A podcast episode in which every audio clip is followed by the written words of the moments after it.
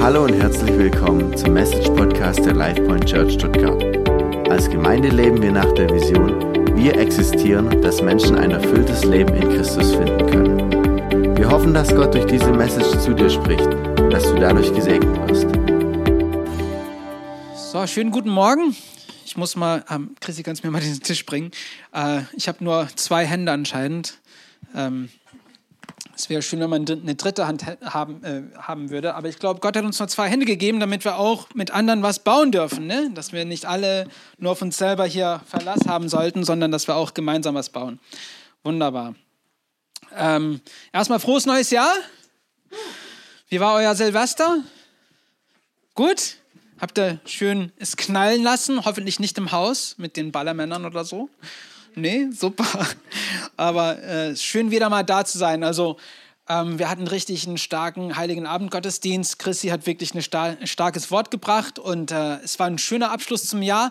Aber natürlich freut man sich auf den Neustart und deswegen habe ich so richtig auf heute hingefiebert. Und wie ihr seht auf dem Bildschirm, starten wir heute ins neue Jahr mit einer neuen Predigtserie und das ist, heißt I Am, was Gott über sich selber sagt. Ich glaube, es ist einfach ein guter Ansatz, sich mal zu überlegen, nochmal an die Grundlagen zurückzukehren, für einen Neustart zu sagen, worum geht es eigentlich?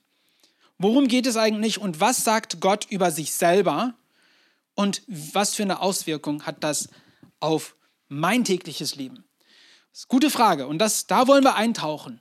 Und einfach, ich finde es spannend, was Gott über sich selber sagt. Was wir über uns selber sagen, das treibt uns so ein bisschen. Ne? Was wir über uns selber sagen, sagt etwas über uns selber aus. Was sind deine, ähm, was sind deine Leidenschaften?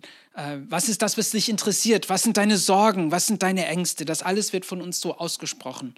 Und was sagt Gott über sich selber, ist so wichtig für uns und unsere Welt. Und vor dem wir da eintauchen, möchte ich erstmal über eine Sache sprechen. Äh, und zwar haben wir das neue Jahr ähm, äh, mit einer Teilnahme am Yumiko gestartet. Ich persönlich, wenn ihr davon was wisst, Yumiko.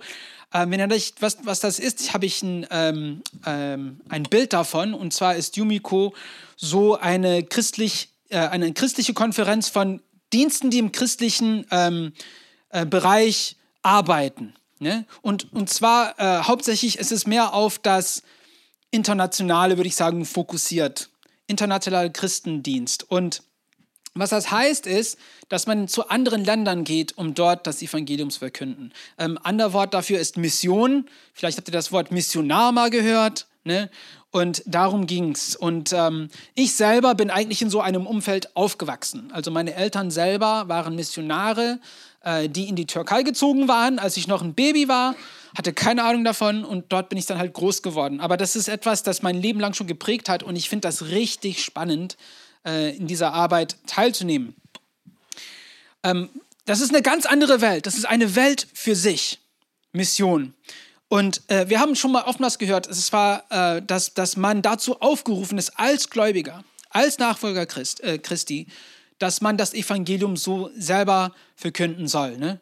Und das ist Aufgabe für jeden. Aber was das hier ist, ist was Besonderes. Das ist eine besondere Berufung. Nicht jeder ist dazu berufen, über kulturelle Grenzen hinaus, kulturelle, sprachliche und auch religiöse Grenzen hinauszuschreiten, um das Evangelium in einem Umfeld zu verkünden, was dazu fremd ist. Das ist, was Mission ist. Und nicht jeder ist dazu berufen. Man muss ein bisschen verrückt sein, muss ich zugeben, um diese, äh, diese Berufung nachzugehen. Aber es ist wirklich spannend. Und äh, wenn man, und es ist eigentlich wenn man dem, mit dem Herrn geht, muss man sagen, hat es immer spannende Auswirkungen. Aber in dieser Lage gibt es eine ganz interessante Auswirkung auf diejenigen, die äh, diese, diesem Ruf nachgehen. Und zwar sind sie dann zwischen den Welten. Man existiert zwischen verschiedenen Welten, zwischen verschiedenen Kulturen. Sprachen, Gedenkweisen und sogar Religionen manchmal. Man muss diese Spannung erleben. Und das hat eine, nicht nur eine Auswirkung auf diejenigen, die gerufen worden sind, sondern auch auf ihre Nachkommen.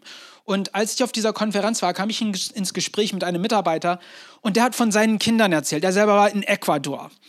Und der hat ein, ähm, ähm, einen Begriff benutzt, das wahrscheinlich in, in der Missionswelt ist das bekannt, aber wahrscheinlich nicht so sehr außerhalb. Und das ist Third Culture Kid.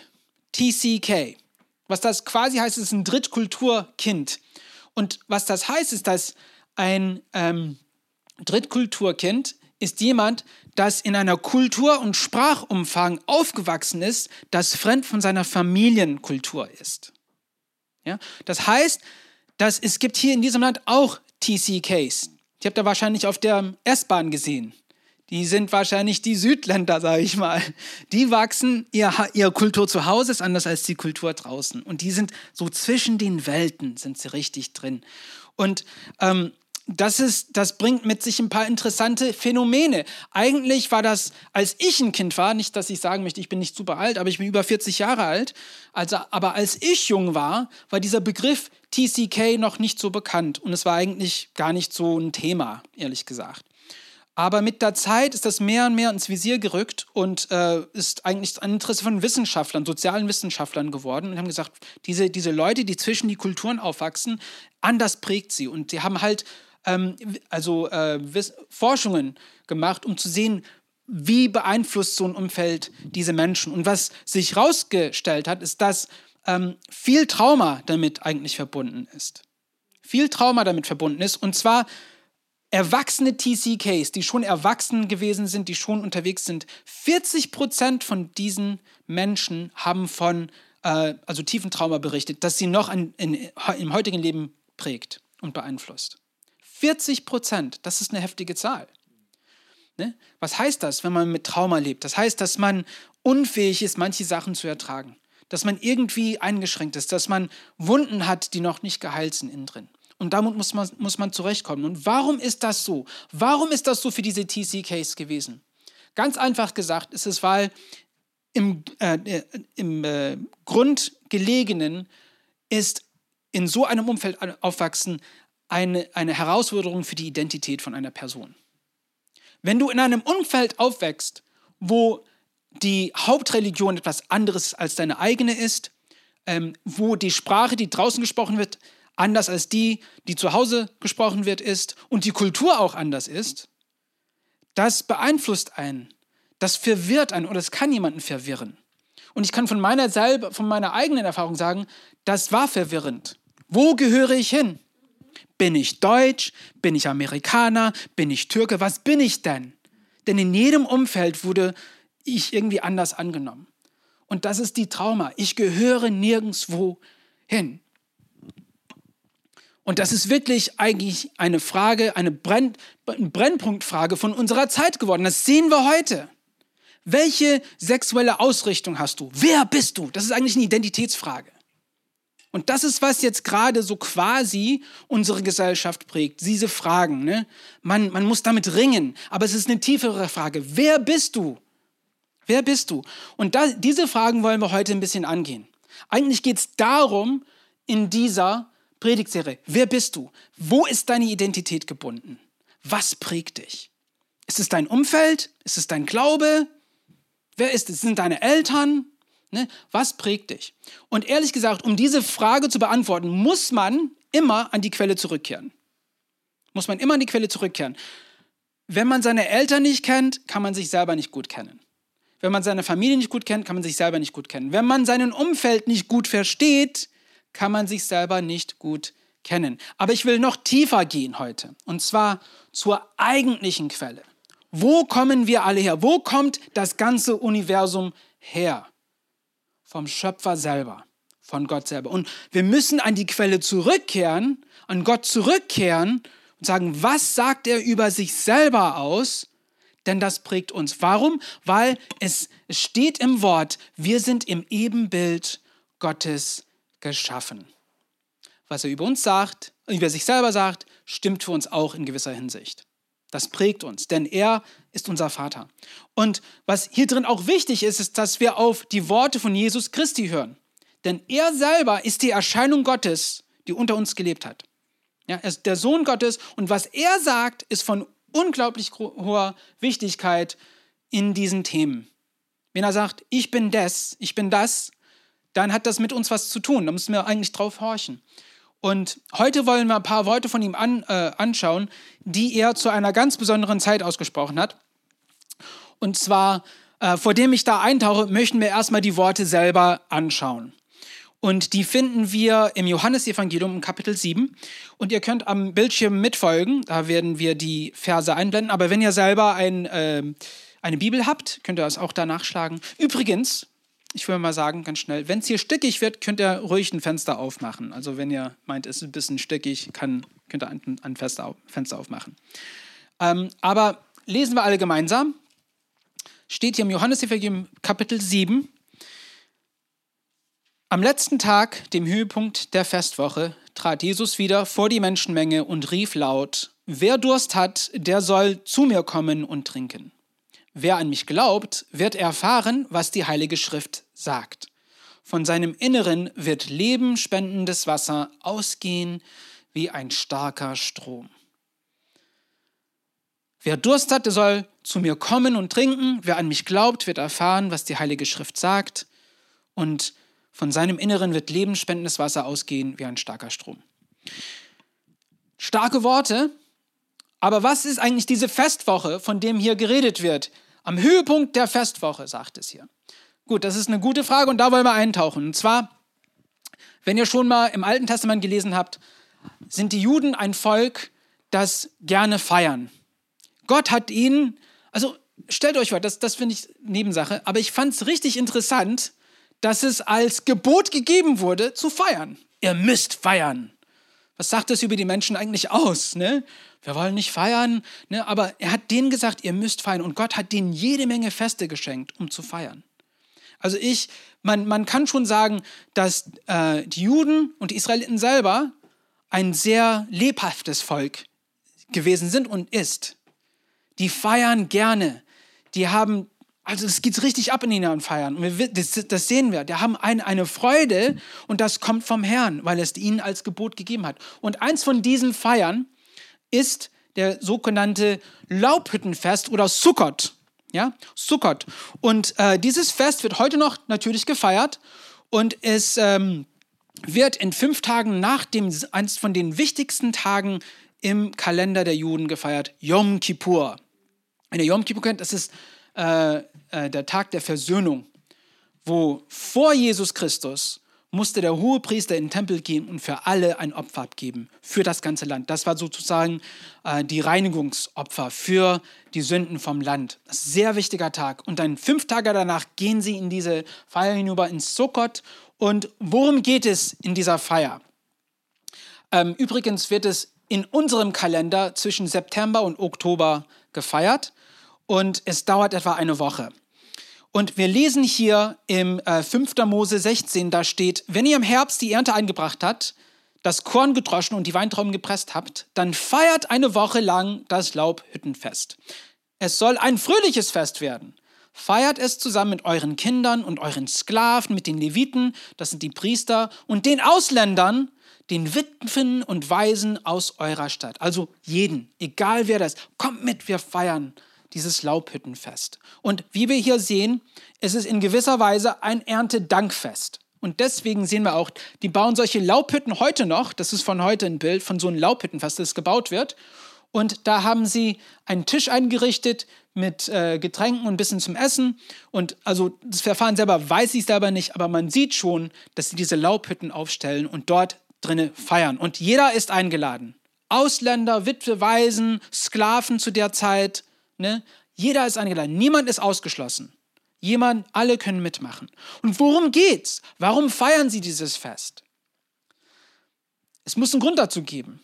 Und es hat tatsächlich einen Grund. Es steht im 3. Mose so, während der Festwoche sollt ihr in Laubhütten wohnen. Das gilt für alle Israeliten im Land. Warum?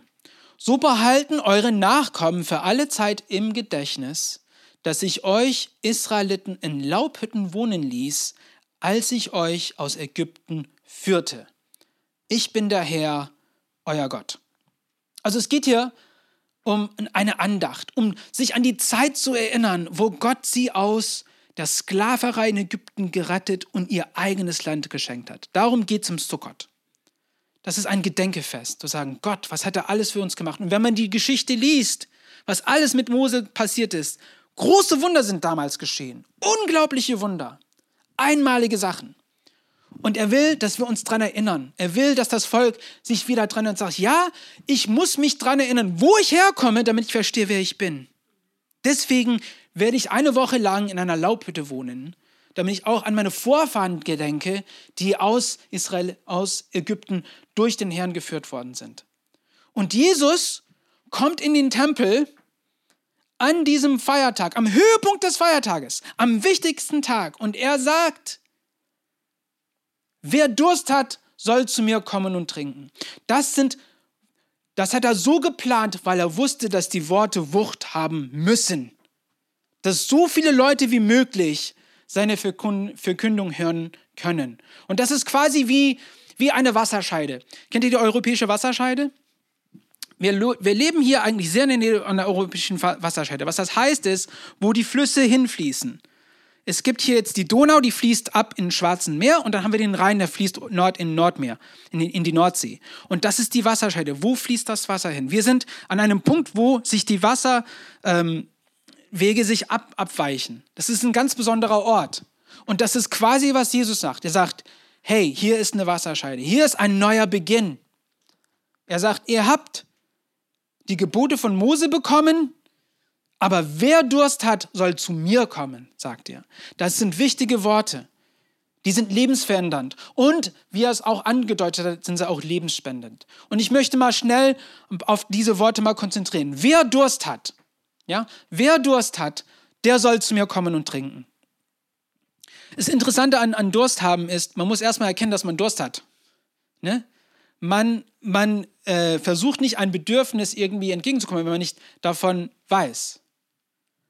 Okay, ich habe ich hab so eine Schwäche und meine Frau macht sich, äh, ärgert sich viel darüber, aber ich trinke sehr wenig Wasser. Ich bin wie ein Kamel. Ne? Obwohl ich viel, ich, ich mache gerne Langstreckenlauf, Ausdauerlauf so, aber ich trinke fast gar nichts. Und sage, Mensch, du bist wie ein Kamel und die trinkt ständig. Und dann manchmal passiert mir sowas, ne? wo ich einfach Kopfschmerzen bekomme, ich bekomme Schwindel und da sagt hm, hättest Wasser trinken sollen. So, ne? Aber da muss ich erstmal merken, okay, ich brauche Wasser. Ich muss Wasser trinken, damit ich, äh, wieder, es mir wieder besser geht. Und da, davon redet Jesus, wer Durst hat. Wir müssen erkennen, dass wir eigentlich alle Durst haben. Wir haben alle Durst nach etwas mehr, nach Anerkennung, nach Erfolg, nach Erfüllung, nach Leben. Jeder von uns hat Durst, aber wir suchen sie in verschiedenen Quellen.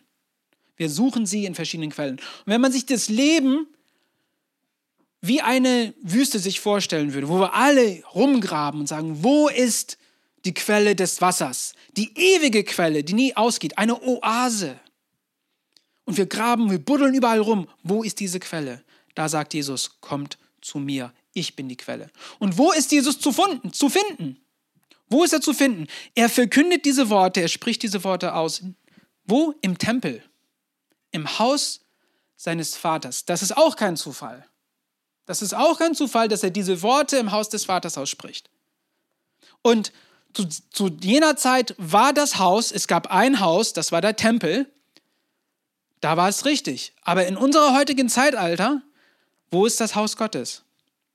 Das Haus Gottes, und wenn ich als Haus denke, denke ich nicht an eine Struktur, sondern an ein Volk, an eine Familie, das Haus Gottes ist die Kirche. Die heraus hervorgerufenen, das ist das Haus Gottes. Und da soll und ist Jesus zu finden. Was das heißt ist, er ist in den Hauskreisen zu finden. Er ist an Sonntagen zu finden. Er ist da und er spricht da in der Kirche. Die Kirche existiert, damit Menschen Jesus begegnen können. Darum existiert die Kirche, um keinen anderen Grund. Nicht um sich selber zu bereichern, nicht um eine riesen Organisation zu werden. Nein, Hauptgrund ist, damit Menschen Jesus begegnen. Darum geht's. Und wenn wir in der Kirche ihnen nicht äh, jede Woche begegnen, wie sollen andere ihnen begegnen? Das ist dann die Frage. Wie kommen wir an die Quelle? Und das sagt er auch dann weiter. Was sagt er? Er sagt, wer an mich glaubt, wer an mich glaubt. Glaube ist so eine interessante Sache. Glaube braucht Vertrauen.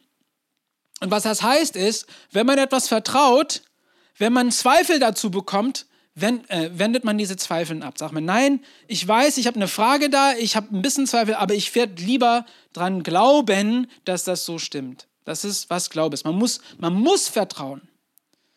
Und Jesus sagt, wer an mich glaubt, wer mir vertraut, wer meinen Worten vertraut, wer glaubt, dass meine Worte wahr sind, der wird ähm, selber zur Quelle des Lebens werden. Das ist ein starkes Wort, Mann. Stellt euch mal vor, wenn wir an Jesus Wort glauben, wenn du an ihn glaubst, wenn du sagst, sein Wort stimmt, dann sagt er nicht nur, du wirst Zugang zur Quelle des Lebens haben, du wirst eine Quelle des Lebens werden. Du bist eine wandelnde Quelle des Lebens. Das sind starke Worte. Und ich finde das richtig, das bewegt. Das finde ich richtig spannend. Und wenn ich daran denke, denke ich an die Verse in Jesaja 43, Vers 19, da steht: Schaut nach vorne, denn ich will was Neues tun. Es hat schon begonnen. Habt ihr es noch nicht gemerkt? Durch die Wüste will ich eine Straße bauen, Flüsse sollen in der öden Gegend fließen. Und davon redet eigentlich Jesus. Die öde Gegend in unseren Herzen werden dann zu Flüssen werden und wir können in unserer öden Gegend ein Fluss werden. Und Gott ist noch, ist, ist schon am Arbeiten. Ich glaube wirklich in diesem neuen Jahr. Er arbeitet, er macht was Neues hier in unserer Gemeinde. Er macht was Neues hier. Davon bin ich total überzeugt. Und wir dürfen mitwirken. Aber wir müssen zur Quelle gehen. Aber wir müssen an der Quelle bleiben. Wir müssen erlauben, dass die Quelle uns füllt. Und er redet von einem Wasser. Er sagt, die Wasser des Lebens wird aus euch hinaus sprudeln. Und das Coole ist, ist, dass dieses Wasser einen Namen hat. Das habe ich nicht eingeblendet, aber es steht so. Damit meinte er den Heiligen Geist, dann den alle bekommen würden, die an Jesus glauben. Den Geist bekamen sie erst, nachdem Jesus in Gottes Herrlichkeit zurückgekehrt war. Also zu der Zeit, wo er das davon gesprochen hat, war der Heilige Geist noch nicht auf die Welt ausgeschüttet worden. Und was der Heilige Geist ist, ist nichts anderes als die Gegenwart Gottes in unseren Herzen. Das ist, was der Heilige Geist ist. Es ist die dritte Person, ist seine wahre, und so ist er bei uns ständig. Er ist immer bei dir. Wenn du ihn als Heiland angenommen hast und ihn in dein Herz eingeladen hast, ist er immer bei dir. Seine Stimme ist immer da, in dem Herzen. Und wir können uns immer an ihn wenden. Die Quelle ist da. Das ist das Wasser. Aber hier ist die Sache mit diesem Wasser. Wir sind wie Zisternen, die nicht dicht sind. Das Wasser fließt langsam raus. Es fließt langsam aus. Und wir können selber wieder austrocknen.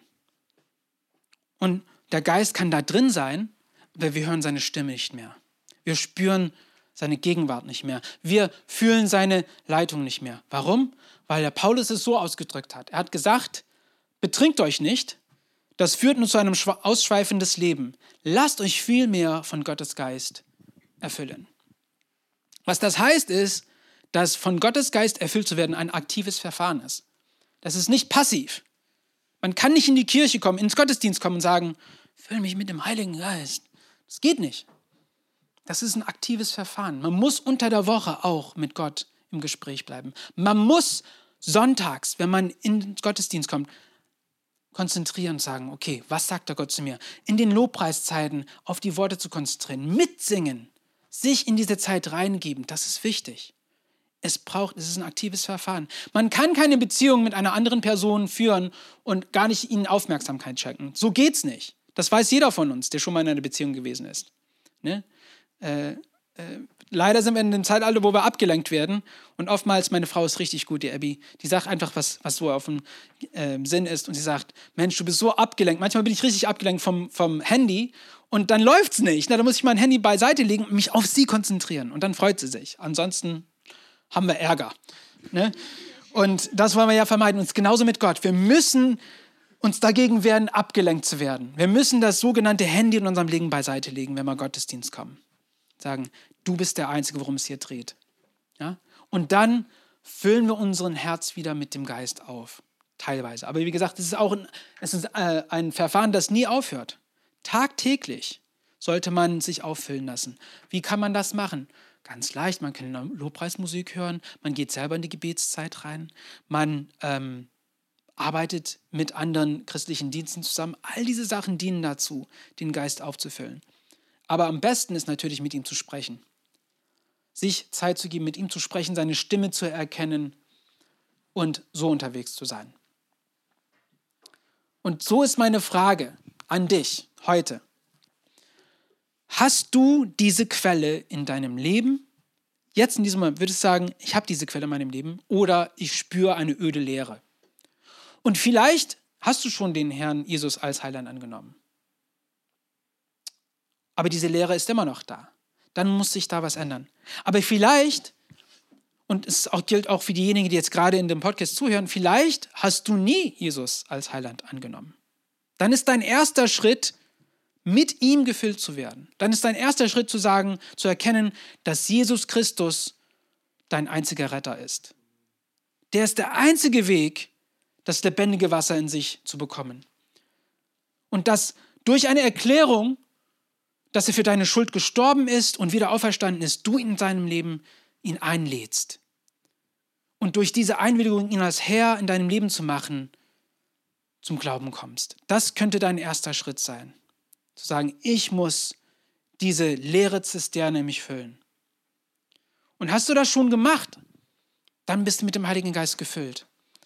Aber wie gesagt, es ist ein lebenslanger Prozess, es hört nie auf. Und wir müssen, wie Paulus gesagt hat, uns ständig damit füllen. Und ich glaube wirklich, dass Gott, wie ich schon angedeutet habe, dieses Jahr was Neues anfangen möchte. Nicht nur hier in Life Point Church, nicht nur hier in Hallschlag, nicht nur in Stuttgart oder in Deutschland selber, sondern in deinem Leben. Ich rede mit jedem. In deinem Leben will er was Neues anfangen. Der ist immer dabei, was Neues zu machen. Er ist immer dabei, was Neues zu schaffen. Er liebt das Neue. Er will nicht die Sachen so lassen, wie sie sind und sagt, ja, das ist cool. Nee, er will immer mehr reinbauen. Der ist ein Gott, der eine Freude dran hat. Und das, das Krasse ist es, wir haben ein unglaublich großes Potenzial zum Wachstum. Es hört nie auf. Also wenn man einfach immer Geschichten hört, was Menschen, wozu sie fähig sind, Überlebensgeschichten, was wir eigentlich aushalten können. Es ist unglaublich, was für eine Fähigkeit wir in uns haben. Das kommt vom Schöpfer selber. Der ist unendlich in seinen Fähigkeiten. Und ja, wir sind in gewisser Weise eingegrenzt, aber durch ihn können wir alles erreichen. Und er will immer etwas Neues machen. Was ist deine Vision für 2024? Hast du eine Vision für 2024? Wenn nicht, dann würde ich da mal fragen, was ist die Vision, die der Herr mir geben möchte in 2024? Und er wird dir eine sehr individuelle Vision geben. 100 Prozent. Denn er kennt dich. Der hat dich geschaffen. Der weiß genau, was du möchtest. Aber um diese Frage zu stellen, das braucht ein bisschen Mut, weil es auch eine gefährliche Frage ist. Manchmal wird er uns dazu auffordern, was zu tun, was uns nicht so richtig da im Moment gefällt. Sag, ja, das, ich weiß nicht, ob mir das passt. Aber der wird uns was sagen. Und er gibt jedes Mal die Antwort. Es sind gefährliche Gebete, aber die, die besten Gebete sind die gefährlichsten. Denn die, die, sie führen zu Aufbruch. Sie führen zu neuen Horizonten. Und ich finde das richtig spannend. Wachstum ist nie angenehm. Es braucht Mut, es braucht Kraft, es braucht Entschiedenheit. Aber es führt zu einer ewigen Quelle. Und so ist mein Aufruf an dich heute. Ich habe meine Action Points hier, wenn sie angeblendet werden können. Das ist das Erste, dass du dich einfach entscheidest, mit dem Heiligen Geist gefüllt zu werden. Und das fängt im Individuellen an. Das fängt damit an, dass du dich, dir vornimmst, das Wort Gottes gut zu kennen. Das ist nicht für die Experten gemeint. Okay? Martin Luther hat das erkannt. Er hat das Wort für das Volk bereitgestellt. Und was ist dann passiert? Revolution ist passiert. Renaissance ist passiert. Diejenigen, die das Wort gelehrt haben, zu dem Zeitpunkt gemeint, das ist nur für die, für die Eliten gemeint. So ist das Wort nie gewesen. Nie gewesen. Es ist für alle bestimmt gewesen. Und wir müssen das Wort kennen. Wir müssen das Wort verstehen und kennen, damit man die Stimme des Geistes auch gut erkennt. Es gibt so viele Stimmen in unserem Herzen. Es gibt Stimmen, die von draußen kommen. Es gibt Stimmen, die wir selber uns sagen. Aber wenn wir das, die Stimme Gottes und des Heiligen Geistes nicht erkennen können, und es steht ja in der Bibel, wie Elias zum Berg Horeb gegangen ist, er hat Gottes Stimme nicht im Feuer gehört, er hat seine Stimme nicht im Erdbeben gehört, er hat seine Stimme nicht im Sturm gehört. Wo er das gehört? Es war der stille kleine Stimme. Es hat geflüstert. Und er musste richtig konzentrieren, um es zu hören. Und so ist es auch mit uns. Wir müssen die Einstellung so machen, damit wir seine Stimme hören. Das geht nur, wenn wir sein Wort gut kennen. Das geht auch nur, wenn wir regelmäßig in sein Haus kommen. Wenn wir in unserem Umfeld mit ihm auf dem gleichen Wellenlänge sind. Und deswegen will ich einfach nochmal herausfordern. Macht 2024 eine Prio, jedes äh, regelmäßig in die Gemeinde zu kommen, ins Gottesdienst zu kommen. Es muss nicht hier sein. Es kann irgendwo anders sein, aber kommt regelmäßig ins Gottesdienst. Gottesdienst kommt vor Freizeit. Gottesdienst kommt vor Freizeit, denn es ist unsere Quelle. Es ist sein Haus. Jesus ist in seinem Haus zu finden, nirgendwo anders. In seinem Haus. Und dann würde ich sagen, lass los. Vertiefe dich in dieser Zeit, wenn du im Haus Gottes bist. Komm rein, sing mit. Vergiss, was die anderen denken, wenn du die Hände hebst oder komisch aussiehst, wenn du betest oder deine Stimme ist nicht gerade auf der richtigen Tonlevel. Das ist okay. Gott liebt es, wenn wir mit vollem Herzen ihn anbeten. Lass los, vertiefe dich in seine Gegenwart. Und wir starten jetzt gerade an eine besondere Zeit für unsere Gemeinde, das heißt 21 Tage des Gebets. Ich weiß nicht, ob wir eine Folie dafür haben, aber das ist eine besondere Zeit, die wir zweimal im Jahr durchführen, wo wir 21 Tage als Gemeinde nehmen, um tagtäglich Gebetszeit einzuteilen. Und wir haben Zoom-Meetings unter der Woche, wo wir uns treffen um halb sieben morgens und wir machen eine ganz kurze Gebetszeit zusammen, aber wir fangen in den Tag so an. Und es, wir haben verschiedene Themen. Aber diese Zeit dient dazu, dass wir uns auf ihn fokussieren. Dass wir diese Zeit ihm geben, sagen, wir geben dir an erster Stelle das erste Wort, unsere erste Gedanken am Tag. Und ich fand es interessant, ich habe neulich ähm, ein Video geguckt, wo drin stand, wie man richtig ähm, effektiv in seiner Arbeit sein kann. Und eine Idee war, dass sofort, wenn man aufsteht, einfach ins Arbeiten reingeht, weil dann hat man eine Flow. Das Gehirn ist so eingestellt, dass man super, sich super konzentrieren kann. Und stellt euch vor, wenn wir diese Zeit dem Herrn widmen würden, was würden wir von ihm hören? Und darum geht es in 21 Tagesgebets. Deswegen, für diejenigen, die schon dabei sind, vertiefe dich in diese Zeit, vertiefe dich in die Gebetszeit. Nimm diese Zoom-Meetings ernst. Seid dabei, jedes Mal. Und bietet einfach mit. Seid einfach dabei. Und dann würde ich sagen, vertiefe dich in die Gemeinschaft der Gemeinde, des Haus Gottes. Was heißt das? Das heißt natürlich, regelmäßig am Gottesdienst teilzunehmen, aber das kann auch heißen, ein bisschen früher zu kommen. Einfach mit den Geschwistern abzuhängern. Oder nach dem Gottesdienst dabei zu sein, ein paar Brezel zu essen, Kaffee zu trinken, einfach ins Gespräch zu kommen. Es kann auch heißen, wenn du noch nicht dabei bist, in einer Kleingruppe teilzunehmen. Vielleicht ist, es, ist die Sache dieses Jahr, dass du an einer Kleingruppe teilnimmst. Oder sogar selber eine startest. Hm, das braucht ein bisschen Mut. Aber das ist auch möglich. Es könnte auch sein, ihr habt auch gemerkt, es gibt manche Mitarbeiter, die hier mitwirken. Und wir haben einen Prozess dafür aufgestellt, damit die Einfügung gut läuft, das heißt Next Steps. Vielleicht wäre es auch, das wäre auch ein Schritt, sich zu vertiefen, einfach mal Next Steps teilzunehmen. Okay, worum geht es eigentlich in dieser Gemeinde? Warum macht es die Sachen, wie ihr es macht? Was ist die Geschichte davon? Und dann fügt ihr euch dann ein und dann packt ihr einfach mit. Dann bauen wir gemeinsam dieses kleine Häuslein vom Herrn. Und wir machen auch anderes mit. Wir haben auch ein Herz für die Welt. Wir machen gerne Surf-Projekte. Serve, das englische Wort serve heißt dienen. Und was das heißt, ist, dass wir die Nachbarschaft etwas Gutes tun möchten, mit anderen Werken zusammenarbeiten, wie zum Beispiel Eastern Ministries oder Heilsarmee, dass wir einfach da teilnehmen. Nimm daran auch teil. Ich weiß, das ist ein Opfer der Zeit. Ich weiß, dass es nicht immer so äh, ideal ist. Ja, ich möchte nicht früh kommen. Ich habe keine Lust. Aber es lohnt sich. Wenn wir uns in diese, in diese Bereichen vertiefen, dann werden wir mit dem Geist erfüllt werden. Dann werden, wird das lebensspendende Wasser, das in uns ist, raussprudeln.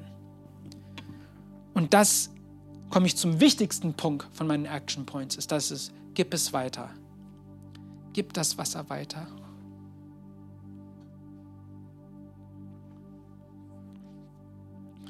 Ich habe so einen Moment gehabt, wo wir in der Türkei waren und wir haben nach einem Standort gesucht, wo wir uns versammeln konnten als kleine türkische Gemeinde. Und nirgendwo wollte uns Platz geben, nirgendwo, bis ich einen Mann gefunden habe. Der war ein bisschen verrückt. Diese, diese Leute müssen ein bisschen verrückt sein, in so einer Gesellschaft Christen Raum zu geben, bieten. Aber der wollte uns diesen Platz mieten, aber da war gerade am Punkt, wo er, ah, er wollte nachgeben. Und dann gab Gott mir einen Vers. Und dieses Vers lautet, Entschuldigung, diejenigen, die eins von meinen Kindern ein kaltes Wasserglas geben, werden nicht ungesegnet davonkommen. Gib es weiter. Und der Mann hat uns diesen Platz gegeben. Und heute ist da eine Gemeinde immer noch dort. Und hunderte von Leute sind dieses letztes Jahr im ähm, Weihnachtsgottesdienst da, da gewesen. In diesem selben Ort, das dieser Mann uns geschenkt hatte. Gibt es weiter. Das ist der Auf, wenn ihr euch an gar nichts anderes erinnert, gibt es weiter. Dann werdet ihr eine Quelle des Lebens sein. Sucht nach Gelegenheiten, es weiterzugeben, durch euer Zeugnis, durch Gebet und einfach Gehorsamkeit. Manchmal wird Gott uns was sagen und zeigen, sagt, oh, das will ich wirklich nicht tun, aber nimmt diesen Schritt. Das Schlimmste, das passieren kann, ist, dass es einem peinlich ist. Das ist alles. Aber was daraus gewonnen werden kann, kann man nie wissen. Das ist mein Aufruf an euch. Gebt es weiter. Füllt euch mit der Quelle des Lebens und gebt es weiter. Und wenn ihr das tut, werdet ihr wie diese sprudelnde Quelle sein, die Menschen wirklich Leben schenkt. Die Welt braucht unsere Hoffnung in 2024. Man braucht nur weiter als ein Tagesschau gucken. Die Welt braucht dich. Sie braucht die Quelle, die in dir ist. Du bist wichtig, aber wir müssen das ausleben. Und das ist mein Aufruf an euch heute. Lasst euch mit der Quelle des Lebens füllen. Beten wir gemeinsam. Herr Jesus, ich danke dir, dass du das lebendige Wasser bist. Du bist kein anderer als das lebendige Wasser. Du bist das einzige Wasser, das uns unseren Durst stillen kann. Und ich bete für dieses Wort, dass es mit uns in die Woche gehen wird, dass es uns begleitet, dass es uns vorantreibt und dass wir das Wasser weitergeben. Dass wir anderen von dir erzählen. Dass wir anderen segnen durch Gebet, durch unseren Dienst, durch unsere Anwesenheit. Und ich danke dir schon, dass du am Wirken sein wirst. Ich danke dir für diese Zeit. Ich danke dir für die Lobpreiszeit, für die Gebetszeit, für die Gemeinschaft, die auf uns wartet. Und ich bete, dass du einfach immer weiter im Mittelpunkt bleibst. Ich danke dir, dass du am Wirken bist. Wir lieben dich, Herr Jesus. Wir sind unendlich dankbar dafür, dass du in unsere Welt gekommen bist, um uns dieses Wasser zu bringen. Stärke uns in dieser Zeit und mach was Neues in diesem Jahr. Baue neue Straßen. Verwandle das öde Wildnis in eine Oase. Und ich danke dir schon, dass du am Wirken bist. Wir beten all diesen heiligen Namen. Amen. Wow, was für eine Message. Wir hoffen, dass dieses Wort zu dir gesprochen hat und dich durch den Tag und die kommende Woche begleiten wird. Wenn du mit uns in Kontakt treten möchtest, kannst du gerne auf unsere Website und Social Media vorbeischauen. Bis zum nächsten Mal, sei gesegnet.